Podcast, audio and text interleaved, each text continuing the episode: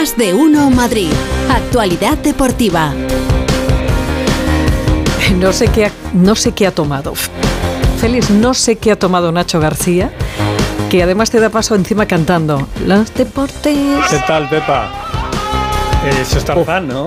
bueno, Sí, viene, está- viene- sí, sí, sí, no sé sí, qué le está, pasa. está eufórico. Quizá por la victoria del Real Madrid de baloncesto, porque a Nacho le gusta mucho. Es verdad, le el gusta mucho. baloncesto, es muy de baloncesto. No sé si al final fuiste con Y Ariel. ayer- No, No. No, no había entradas. No había entradas. No, no, Caches. hay, que, hay que empezar a mover ahí las instancias porque Nacho, sí, sí, lo intentó, lo intentó todo, pero no pudo. Mira, eh, es- acabo de aprender una, una cosa que, que yo no sabía y, y me gusta y os lo voy a explicar. Eh, bueno, lo primero que hay que decir es que acabo de ver a, a Ancelotti, al entrenador del, del Real Madrid, que le han hecho doctor honoris causa eh, por la Universidad de Parma en actividad preventiva y adaptada. Eh, lo podemos escuchar, mira, mira cuando lo- le, le nombraban, escucha. Veduta la deliberazione del Consiglio di Dipartimento di Medicina e Teologia deliberaciones del Consejo del Departamento de la Universidad de Parma. Veduta l'approvazione del Ministero dell'Università Cuenta con la aprobación del Ministerio. Nel 2023 proclamiamo Carlo Ancelotti Carlo dottore Ancelotti, e tecniche magistrale de honore, eh, doctor honoris causa por la Universidad de Qué bien hablas el italiano. Con gorrito y todo. Pues El le- berrete. que le han gorrito, sí. le han- Birrete. le han vestido, le han vestido, le han vestido de rojiblanco. ¡Hombre! ¡Hombre, por fin! Un birrete en rojiblanco. Y como Pepa sabe lo que es el birrete, Sí. que tú has dicho gorrito, no, es birrete. Ah, pero yo lo llamo así. A ver si sabéis cómo se llama la capa que se lleva encima. Ay, sí, sí lo sabía, sí lo venga, sabía. Venga, Sí, venga, sí, venga, sí, sí sí, lo sabéis, pero no lo sabéis. No lo sabía, no Yo lo lo he aprendido sabía. hace un instante. A ver, Muceta. Muceta. Ah, Muceta, La muceta, valleta esa. muceta, que es una esclavina abotonada por delante que usan el Papa, los cardenales, los obispos y otras dignidades, y también los licenciados y los doctores universitarios. ¿eh? Sí, Así señor. que muceta buceta. roja, Que no bruceta. muceta roja, birrete rojiblanco, ¿eh? para Muy Carlo bien. Encelotti. ¿eh? Pues enhorabuena, ¿no? sí, enhorabuena, enhorabuena. Claro que sí. doctor honoris causa. Pero estoy de mirando yo por aquí que se llama Sí. también Estola, puede ser. Puede ser. Sí, pues- sí, bueno, pero la estola era la capita que Sí, algunas que damas dice. os ponéis eh, algunas veces, las damas y no damas, claro. No, Damos. Muceta, sí. en el protocolo universitario, Muceta, Bien, ¿vale? que, bien, que bien. lo sepáis. Eh, contento Carlo Ancelotti, porque además se lo han dado muy cerquita de su localidad natal, a 50 kilómetros de Parma, con lo cual el técnico italiano del Real Madrid ha aprovechado eh, para recibir este premio en la Universidad de Parma. Y te traigo también un sonido de Diego Alonso.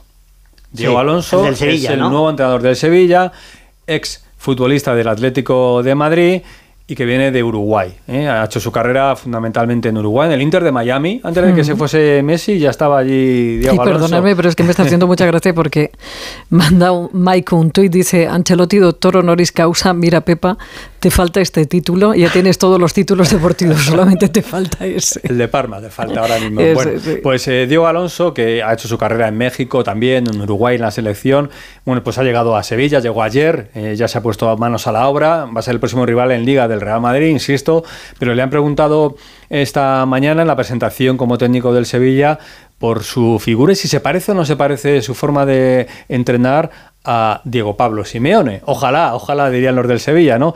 Pero ha estado simpático Diego Alonso. Mira, ¿en qué se parece a Diego Pablo Simeone? Y el primer nombre, se llama Diego también.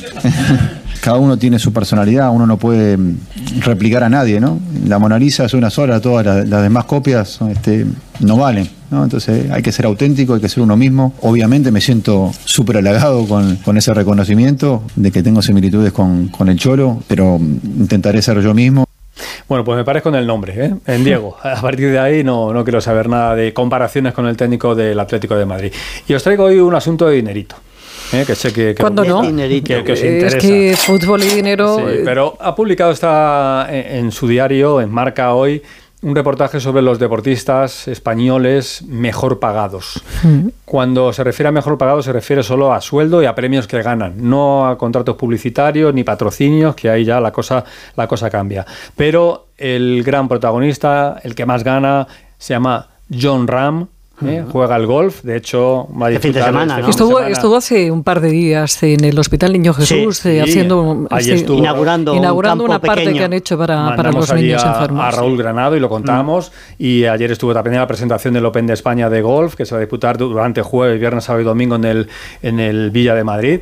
Y bueno, pues 21 millones. Bueno, Uf, ¿Y por qué dejé yo el golf? ¿eh? Porque lo dejaste. ¿eh? Eso digo era- yo. Eso era- digo era yo. Un buen papel. Que lo vi que estarías de golfista. Pero, pero, ahora que está el Borrascas aquí, ahora que está el Borrascas aquí, le voy a dar un dato, que el segundo A ver. deportista español mejor pagado se llama Jorge Resurrección. Coque, ah, mira. jugador del Atlético de Madrid. ¿Este es el segundo mejor pagado? Ay, ¿Y capitán. cuánto? 16.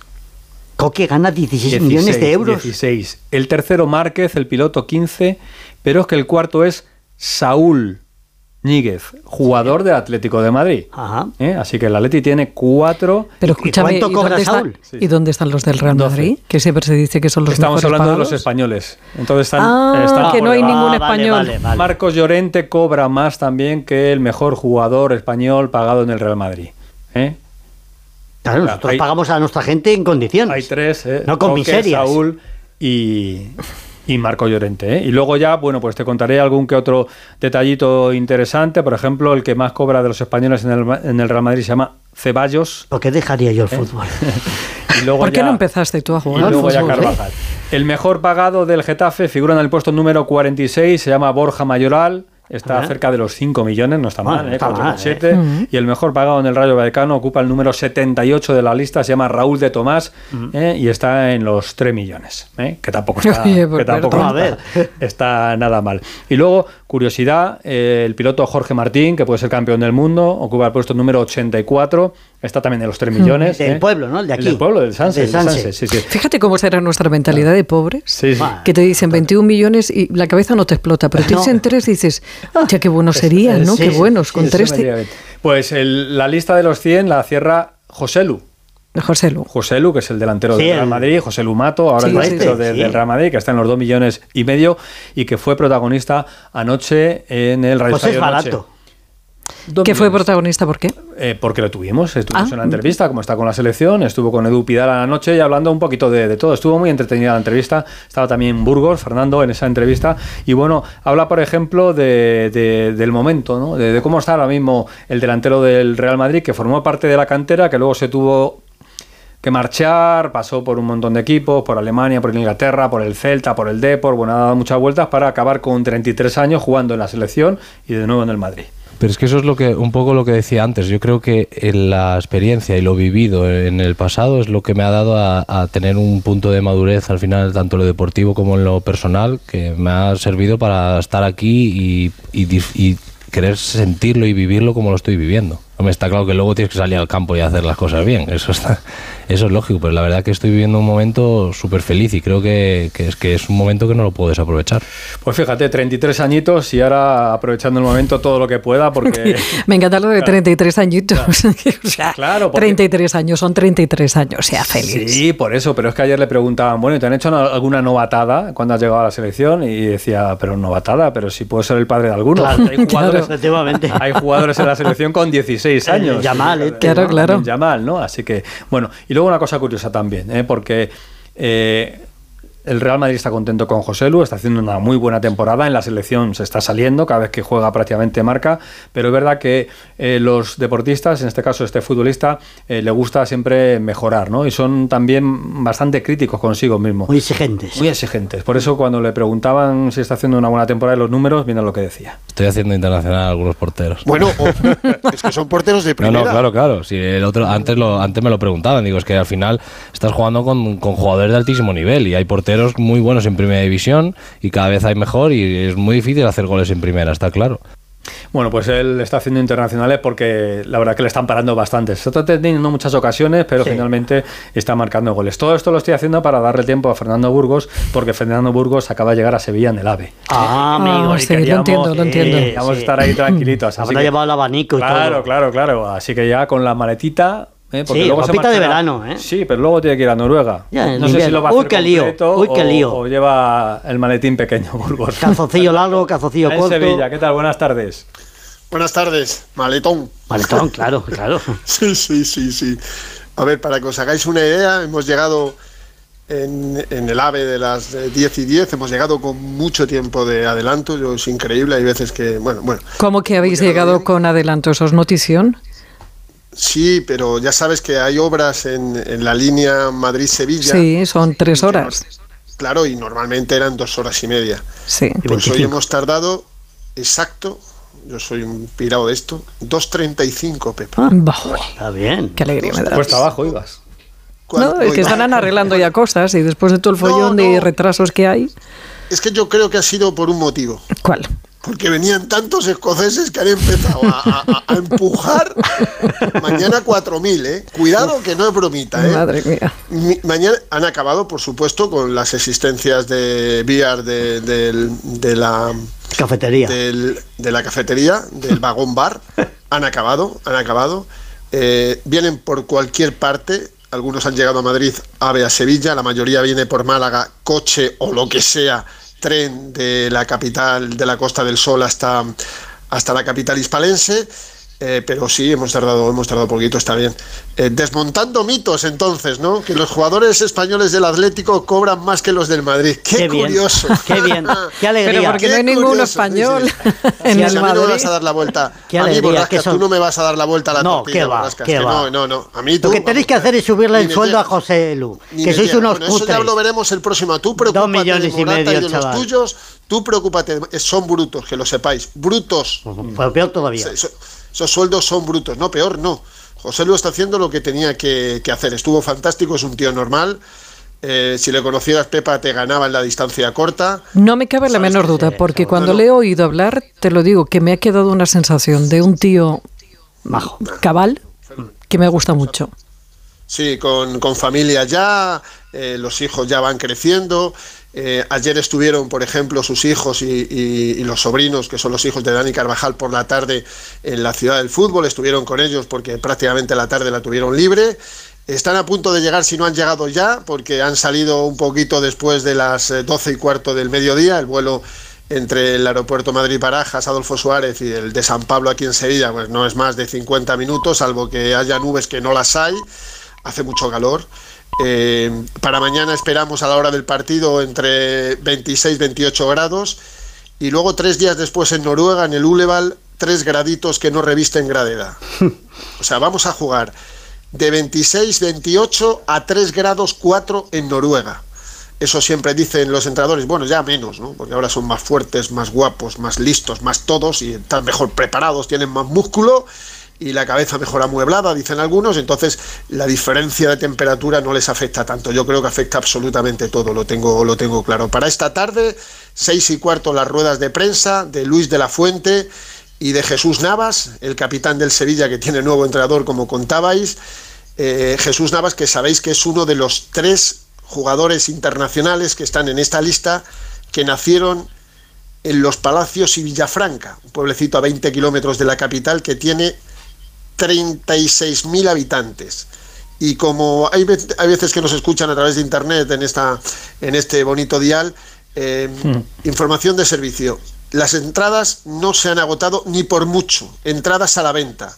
Entre 70 euros la más cara, público en general, 15 la más barata. No hablo de palcos o zonas VIP, very important people. No, no hablo de eso.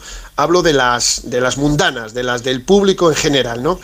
Si vinieran 10.000 de los Palacios y Villafranca, porque hay tres jugadores, Jesús Navas, Fabián Ruiz y Gaby, yo te digo que se llenaba el estadio de sobra. Pero claro, tienen que venir 10.000, 15.000 de los Palacios y Villafranca, que otras cosas tendrán que hacer más importantes que venir mañana al partido, aunque tengan tres paisanos en el equipo nacional. Gaby, que va a jugar, ayer se retiró con algunas pequeñas molestias físicas y el chaval no se quiere perder el partido por nada del mundo y es normal en un futbolista con tanto nivel físico que después de los partidos Pepa pues tenga que acudir a talleres para reparar las heridas de guerra que tiene este chico porque juega al límite y juega al 180% y es una maravilla verle tanto en el Barça como a mí sobre todo en la selección española de fútbol. Y nada, os contamos esta tarde eh, ya en la brújula y mañana todo lo que queráis. El entrenamiento es a las 7. No entrenan los escoceses porque hace un calor que para qué van a entrenar aquí. Han entrenado en, en Escocia, pero sí hablan porque están un poquito picados con España después del 2-0 el pasado mes de marzo en, en Handen Park porque hubo algún jugador que dijo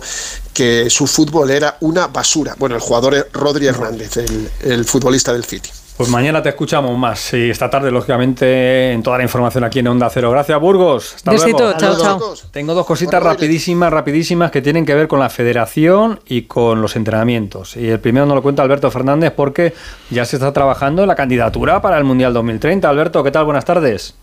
Hola Félix, Pepa Borrascas, muy buenas, sí, porque además también esa Federación Española de Fútbol ha solicitado tanto al Getafe como al Leganés eh, documentación de la Ciudad Deportiva Santos de la Parra en clave azulona y de la instalación deportiva Butarque para los pepineros. Todo esto para estudiarlo y que sean una opción de cara al Mundial de 2030, para bueno, pues albergar concentraciones de las selecciones que vayan a estar en Madrid o en partidos en Madrid. Han enviado también documentación del Coliseum y de Butarque, la actual y la futura, porque recordemos que a partir del primer trimestre del 24 el Coliseum va a empezar las obras en ese fondo sur y el Leganés tiene pensado seguir invirtiendo dinero en la instalación deportiva Butarque. Así que vamos a ver si fructifica, pero es una buena noticia. Hay que ponerlas guapas, las dos ciudades deportivas, para que entrenen allí las selecciones en el año 2030. Y Pereiro nos cuenta cómo está Valdebebas, porque hay, hay atasco para entrenar en Valdebebas. Pereiro, ¿qué tal? ¿Qué pasa? Buenas tardes. ¿Qué tal? Muy buenas a todos. Ya, si eh, pasa lo que acaba de decir Albert, de meter algún equipo de eh, Mundial de Concentraciones en 2030, no cabemos. Eh, te explico. Con la llegada de la cantera femenina, eh, que tiene cuatro equipos y que entrena la parte eh, contigua a la, a la del primer equipo arriba del todo en césped natural, ha tenido que haber desplazamientos para todos los equipos juveniles, incluido algún día el, el juvenil de, de Arbeloa. No hay sitio. O sea, se está quedando Valdebebas sin campos y mira que tiene 18.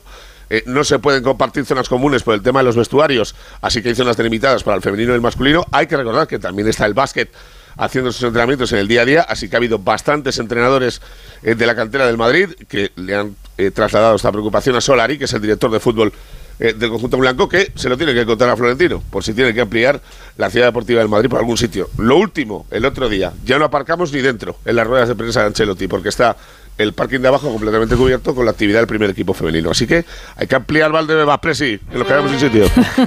Gracias, Pereiro. Adiós. Pues el femenino juega a las 8 de la tarde, partido de la Liga de Campeones, partido de ida frente al Valerenga de Noruega, la semana que viene en la vuelta, para que el Madrid se meta en la fase definitiva de esta Liga de Campeones de femenina. De Que descanses. Lo vamos a intentar. Bueno, yo Adiós. te voy a proponer algo por Sí. si te apetece, ver, porque los oyentes despiertos, los